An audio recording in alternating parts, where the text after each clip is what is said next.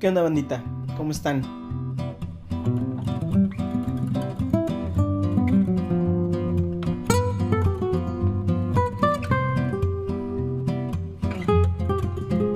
El día de hoy les traigo una entrevista muy muy interesante que hice con Andrea Latam, una poeta feminista, estudiante de literatura, que realmente no podría decir que es mi amiga porque apenas la conozco por Twitter, de hecho nunca la he visto en persona, la primera vez que vi su rostro fue en esta videollamada. Es una persona de verdad muy talentosa, he leído poco de su poesía, pero su poesía es una poesía muy muy profunda que me encanta. Nos cuenta cosas bien bien interesantes de cómo comenzó en el mundo de la poesía y también de unos proyectos que trae que de verdad se vienen cosas muy chidas para Tijuana. Espero que les guste la entrevista. Ahorita que te agregué en Facebook, miré que también pintas o, también haces como cosas pictóricas. No, esa es una pintura que hizo una amiga mía ah. para un poemario que, está ahí como en puerta todavía. Tuvimos como un problemita con ese poemario, y, pero ella iba a hacer la ilustración y de hecho esa pintura es la pintura para la portada. Mm. Super cool. no, que ojalá pudiera, ojalá pintar así. Estaba muy chido. Entonces tienes un poemario en, en puerta, cool. ¿Con, ¿Con, quién lo estás haciendo? ¿Quién te lo está editando o va a ser independiente? Pues el poemario empezó como una idea, lo iba a hacer con una editorial que surgió, pero tuvimos ahí como diferencias, específicamente porque pues es bastante caro como hacerlo, o salía muy caro, entonces no tenía como el capital, porque pues estudiante y pobreza y esas cosas, entonces pues se quedó ahí y se quedó parado como dos años, tiene como dos años que está hecho editado. O sea, salió editado con, con esa editorial que ahorita ya no existe. Y, y pues ahí está. Todavía estoy como pensando si voy a sacar ese o si, porque he estado escribiendo otras cosas, entonces viendo si saco uno completamente diferente, rescato las ilustraciones del otro y hacer un collage ahí. Ajá, estaría chido, estaría chido. Este, un profe de, de literatura, no sé si lo conoces, Julio Álvarez. Sí, claro, sí, Ah, pues él, tiene la, la Norestación. La coordinadora. Ajá. y de hecho, de hecho, una de esas editoriales, eh, la editorial esa había salido de la coordinación. Ajá. Pero salió de la materia de edición de textos, que es de ahí donde han salido varias editoriales que ahorita pues persist, persist, persist, persiste, persiste, fue la palabra, eh, siguen existiendo pues pero mm, esa no, no funcionó, o sea, no como que no logramos acomodarnos en los tiempos. Ah, ok. Sí, pues estaría cool. ¿Qué estudiabas o qué estudias? ¿Sigues estudiando? Ahorita ya me voy a graduar de literatura, de hecho, ah, lengua y literatura. Súper cool, súper chido. De UABC, ¿no? Supongo. Sí, de UABC. De hecho, Julio fue mi profe. Ajá. Ahora somos compas. Ajá. Sí, súper chido. Ayer lo entrevisté también. es bien chido. Es bien buena onda y súper accesible. Ajá. Este... De hecho, él y yo teníamos, bueno, yo formo parte de una revista también, Linotipia, y él es, ah, coordinador de la revista, o sea, forma parte de la revista. Sí, también eso te iba a preguntar, ¿qué, es lo que haces en Linotipia? Yo ahorita tuve como una pausa, una pausita. Eh, en el principio estaba haciendo reseñas de libros de editoriales independientes, de editoriales de la coordinadora y después eh, empecé a hacer artículos literarios y ahorita estoy como en ese proceso de transición entre lo literario hacia los estudios de género, feminismo y todo eso. Para escribir artículos sobre, principalmente, ajá, sobre feminismo. Órale, qué buena onda. Bueno, vamos a empezar a hablar de tu, de tu obra poética, que es muy poca la que he leído tuya, porque pues apenas vi que en Facebook tienes un poquito de, de, poemas, ¿no? Pero lo que yo había visto solamente es lo que tienes en Medium, que de hecho lo tengo acá abierto. Este, y tienes tres poemas, que se me hacen bien interesantes porque abordas como una temática que, es muy abordada en la poesía, que es como el, el, amor y la soledad, pero me gusta la manera en la que la abordas porque es como muy contemporánea y, y también como muy cruda, ¿no? este, no sé, platicar un poquito más de cómo surge eh, esta poesía, cómo surge esta voz poética que, que tienes. Pues ha sido como un proceso de transformación. Yo publiqué un poemario independiente en el 2017 eh, que se llama Flor de Nopal. O sea, lo hicimos en mi casa, lo engrapé en mi casa, lo imprimí en mi casa, todo lo, me autoedité, cosa que no recomiendo tanto. Sí, pero surgió así como de la nada. Y es en ese poemario que ahorita creo que nos, o sea, nos puede pasar a todos, lo lees y piensas que sí está bien, pero que eras como muy bebé, o sea, lo que escribía era en ese momento muy, no sé, como muy amor romántico y un amor muy, muy así de golpes en el pecho. Y, y, con una con una estructura que yo consideraba en ese momento que era pues la apropiada. O sea estaba muy un poco peleada con, con la poesía con la poesía como más contemporánea o sea con esta experimentación y creo que mucho tiene que ver que estudio literatura, que estudié literatura, o sea que hay una base que, que construyen en ti, que hace las cosas un poquito más complicadas.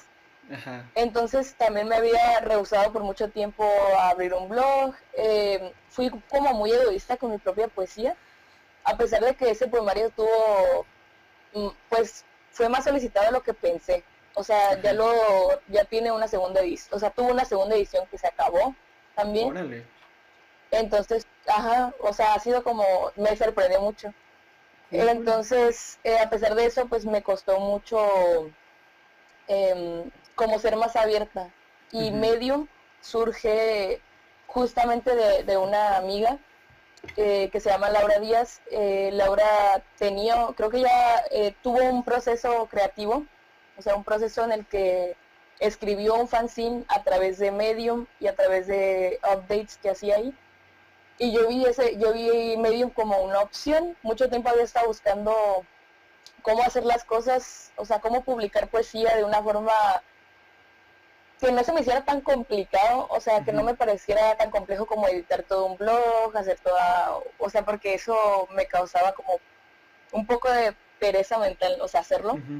Y, yo había visto poetas que lo hacían directamente en Facebook y dije, y pensé, o sea, no, no me gustaba tanto la idea. Entonces con la transformación de, o sea, con la visión como de, como en ese ir caminando de esa decisión de dónde voy a escribir poesía o dónde la voy a publicar, porque no puedo estar sacando así poemarios cuando se me ocurra, o sea, podría si quisiera, ¿no? Pero es un proceso bastante complejo o sea, bastante largo y exhaustivo y cuesta dinero. Entonces em, me puse a leer blogs, descubrí nuevos poetas, em, como Asís Córdoba, que es de Sonora, y ese, ese morro trae una poesía como bien fuerte. Entonces empecé a ver otras formas y ahí es cuando surge la idea de hacerlo en medio. Ya traía yo varios poemas que había escrito, y, en esa nueva visión de, estar leyendo a, contemporáneos, que es algo que yo también había intentado no hacer, porque a veces uno se encuentra con, poetas que, se pregunta cómo, cómo venden tanto, cómo hacen tanto, o sea, cómo lo, cómo lo consume tanto la gente y, te quedas como... Entonces rompí ese mismo estigma como en mí misma y, y se transformó esa voz poética a una más real o sea, una que yo creo que llegó a un punto en el que rompí yo misma a mí misma, o sea, para transformarme a otras visiones como de lo que era mi poesía, o sea, de lo que yo consideraba que era real o que era la poesía. Ajá. Sí, porque aparte la, la estructura académica es muy cuadrada, ¿no? Entonces, sí, sí.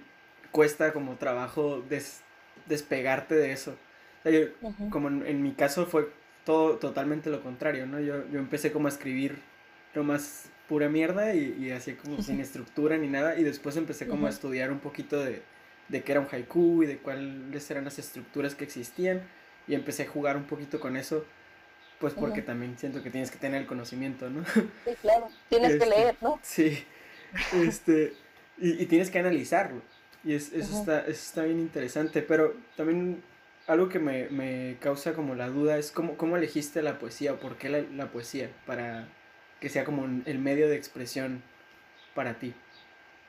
Yo, yo escribo hace, o sea, hace mucho tiempo. Estudié, literatura con esa idea, ¿no? De que quería escribir. Em, no me quiero balconear a mí misma porque siento que debería tener como una, una postura así como súper ilustrada. Pero cuando yo tenía como 13 años, leí unas novelas juveniles muy famosas, que ahorita no son tan famosas.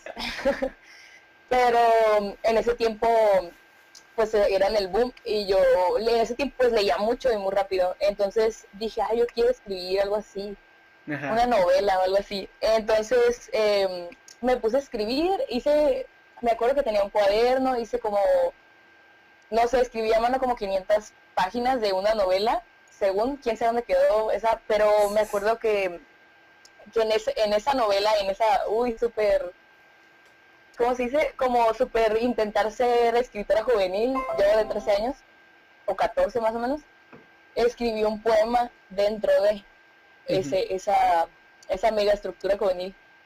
Y dije, oh, o sea, esto está como muy interesante. O sea, es algo que, que no es tan tardado, que puede decir las cosas de otra forma. Y, y creo que esa fue como la primera vez. Y después con el internet y todo eso, descubrí como el spoken poetry o el spoken word ajá, em, a través de Bottom Poetry, que es como una... En YouTube ahorita son como súper famosos, tienen concursos de slam poetry y todo eso. Cuando tenía como 15 años. Y se me hizo muy interesante porque era algo que nunca había visto. O sea, la poesía decía las cosas de una forma que la narrativa no podía o sea, de una forma muy real, podías decir las cosas como tú quisieras. Entonces yo dije, ¿por qué no? O sea, ¿por qué no intentarlo? No pierdo nada y en ese momento escuchaba mucha, mucho rap y mucha, como música pop punk, eh, hardcore y cosas así. Y entonces em, había una banda, hay una banda que a mí me gusta mucho que se llama La Dispute y escriben em, como sus canciones son como spoken word. Entonces, dije, o sea, me pareció una forma muy, muy factible de decir las cosas y una forma muy real. Entonces la poesía se convirtió en lo que yo en ese momento y todavía creo que es el mejor medio para hacerlo. O sea, lo puedes decir de cualquier forma. La poesía es muy versátil y eso la hace genial, o sea, comparación de la narrativa. Ajá, sí, sí, sí. Está súper chido. Me, agrada esa visión que tienes. Sí, porque aparte la, narrativa es como que si, lleva cierta estructura, aunque la quieras romper, siempre tiende a llevar cierta estructura, ¿no? Porque la, forma en la que se cuenta una historia casi siempre es la misma. O ya estuvo como muy visto todas las maneras de contar una historia.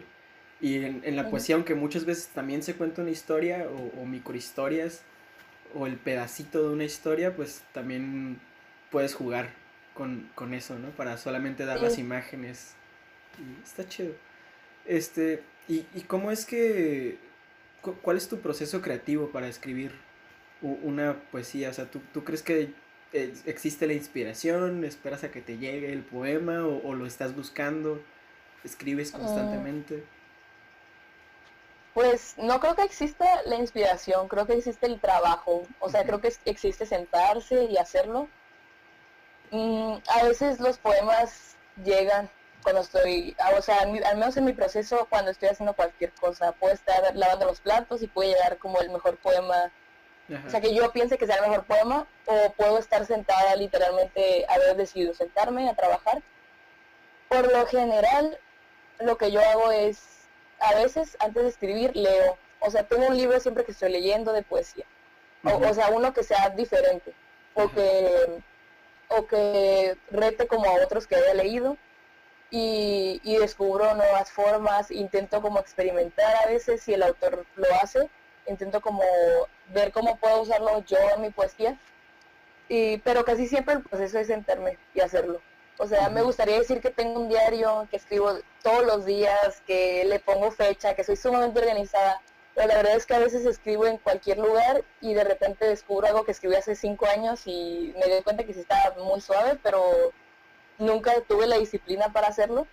Entonces creo que mi proceso siempre va de la mano de tener la disciplina para hacerlo, o sea, sentarse, decidir y a veces pues me lleva mucho tiempo, a veces estoy mucho tiempo sentada y nunca sale nada, a veces pueden dos, tres poemas, o a veces, o sea, es, muy raro, como que mientras más crezco, el proceso cambia, porque a veces antes pensaba que era como la inspiración y me ponía a imaginar y cosas así, y ahora siento que eso no me funciona como antes. ¿Y lo que escribes, lo escribes a, partir de experiencias propias o, cómo es que, que, lo trabajas? La, la, mayoría sí. O sea, me parece que tengo una poesía bastante autobiográfica y por eso ese mismo como romper esa, esa voz, como esa liberación, como decir las cosas así como crudas, me parece que en Medium, eso es, creo que en Medium fue la forma de hacerlo. Em, pero como mis poetas favoritas son bastante autobiográficas, eh, creo que mi poesía lo es también. O sea, muy acercada a la realidad, o sea, de lo que soy. O sea, de ser una mujer, de vivir en el norte, de estar en contacto con otras culturas, o sea, todo ese tipo de cosas las tomo. A veces em, son cosas que le pasaron a personas que están cerca de mí, pero bajo perspectivas de autoidentificarme con ellas. Pero en general es eso. Ok, qué cool, está chido. Está chido como el, el hecho de que escribes pero siendo, siendo consciente de, de, tu contexto, ¿no? O sea, porque muchos hemos cometido el error, porque me, me incluyo en eso, como de, de, vernos a nosotros como la obra. Y ahí es cuando el poema se vuelve como muy, muy, este, pues muy soso, como muy repetitivo y muy... Creo que eso me, eso me pasó mucho, o sea, fue algo que también tuve como que romper em, al haber estudiado literatura. Como que hay una, una, hacen menos, se lo voy a decir así, hacen menos muchas veces la, poesía autobiográfica, sobre todo de las mujeres, o sea, no está en el top nunca, o sea, y lo entiendo, ¿no? O sea, para algunas personas. Em, entonces, se vuelve soso, el, o sea, ver a través de los ojos de otra persona una realidad que no te pertenece e intentar plasmarla, me parece sumamente complicado. Sí. Es lo que dices, o sea, se vuelve soso, repetitivo, extraño, o sea, indiferente como del, del, del autor. Y a mí me parece que el poeta debe estar, o sea, en constante comunicación con su obra. Si no sientes lo que está escribiendo, o si no lo vives, o si no lo percibes, no estás diciendo nada realmente. solo estás escribiendo. Exactamente. ¿Qué libro estás leyendo ahorita? Ahorita estoy leyendo dos. Estoy leyendo, aquí lo tengo, sobre cultura femenina de los héroes Castellanos. Este es para mi tesis de licenciatura. Y estoy leyendo este de Audre Lorde. Son ensayos de Audre Lorde, que fue una poeta negra como muy importante en el movimiento racial estadounidense. Cool, súper chido. Este. Y pues, ¿qué es lo que sigue? ¿Qué, ¿Qué, planeas hacer en un futuro? ¿Qué proyectos traes? Ahorita terminar mi tesis, pero es como el primer paso. Pero en lo poético traigo la idea de hacer un, un poemario. Quisiera no que no fuera como el, el primero, creo que el primero fue una, una buena experiencia, pero quisiera hacer como uno más formal. Ahorita traigo la idea de hacerlo todo de forma autogestionada, no que tenga nada contra las editoriales eh, que existen ¿no? ahorita en Baja California o en Tijuana, eh, pero me parece más factible hacerlo, hacerlo de, de, esta forma. Entonces ahorita estoy como en ese proceso. También traemos eh, un, traigo por ahí un proyecto para publicar a, morras de Tijuana, que son poetas también, eh, generar como este espacio de autopublicación y nos, o sea, nos juntamos, editamos para sacar eh, poemarios de más morras, visibilizar la poesía, la poesía de morras en Tijuana, ¿no? Que, que ahorita está un poco falta de espacios. Cool, cool. ¿Tienes eh, ¿Tiene nombre el proyecto? ¿Tiene algún...? una red social o todavía no está? Todavía no, estamos, es que justo empezamos inicios de este año y luego se vino lo de la cuarentena, entonces ahorita está como en, en, pausa pequeñita como el proyecto. Entonces eh, estoy así como a voces contándote porque lo estoy haciendo con otra amiga también y, no me vaya a regañar. hay muchas cosas que todavía estamos platicando. Ah, ok, cool. Pero sí, sí, ajá, sí son proyectos que, o sea, sí es un proyecto que va de la mano de otras morras. Ajá, súper chido, pues espero que sí se arme y, que tengan mucho éxito. Y pues igual, ya que lo armen, armamos otra entrevistita para darle publicidad. Este, pues algo que quieras agregar, digo, este, este es una manera de, que nuestros contemporáneos y las generaciones futuras vean el trabajo que estamos haciendo, entonces no sé si quieras dar un mensaje para ellos para terminar. Pues creo que lo único que puedo decir es que la poesía de Morras se viene con mucha fuerza, es una poesía que me identifica un montón y que ahorita está tomando todos los espacios y que me parece que hay que esperar cosas grandes de las poetas tijuanenses al menos. Yo, yo sé de algunos proyectos que a través del feminismo han construido esta plataforma para la literatura de las mujeres y creo que el, autogestionarse, el autopublicarse, el guiar a otras, el darle espacio a las demás para, para fomentar esta poesía escrita por mujeres es sumamente importante. Porque por muchos años en, en, Baja California específicamente las mujeres no tuvieron un espacio tan privilegiado, ni privilegiado en general, para hacerlo. Entonces creo que ese es el momento en el que se va a hacer. Entonces estoy muy emocionada de que eso pase y estoy muy emocionada de que se vean los resultados. Entonces esperemos que a pesar de la pandemia y la cuarentena y todo lo que está pasando este año que va iniciando, terminemos el año con estos espacios abiertos y estos foros para mujeres. Espero que sí, la neta, me, emociona un montón saber que, que existe un proyecto como el que me cuentas y que sea en Tijuana y aparte que lo estés haciendo tú, me emociona mucho y pues si antes te admiraba por... Uy, perdón. si antes te admiraba por tu poesía, ahora te admiro un poquito más por, por ese activismo muy chido que haces. Y pues... Gracias, hay muchas morras, un chorro. O sea, no tienes idea, lo que pasa es que todavía no hay espacios que las, que las visibilicen. Pues eh, sí, está, está chido, pues si alguna copita tuya quiere caerle también aquí, es invitada totalmente. Va. Este, gracias. Muchas gracias por, por la entrevista. Pues creo que ha sido todo. ok, sí, gracias por escucharme. Creo que hablé un montón. Entonces... de eso se trata. Espero que les haya gustado. Ya saben, si les gustó, pueden darle like, pueden compartirlo. Por favor, compartan este trabajo. Sigan a Andrea en sus redes sociales y también Síganme en las mías. Ya saben, me pueden encontrar como Enrique Marapo en Twitter y en Instagram. Espero verlos pronto. Espero que esta cuarentena termine muy pronto. Les mando un abrazo y un beso. Los quiero mucho. Otra vez. ¿Qué onda, bandita? ¿Cómo están?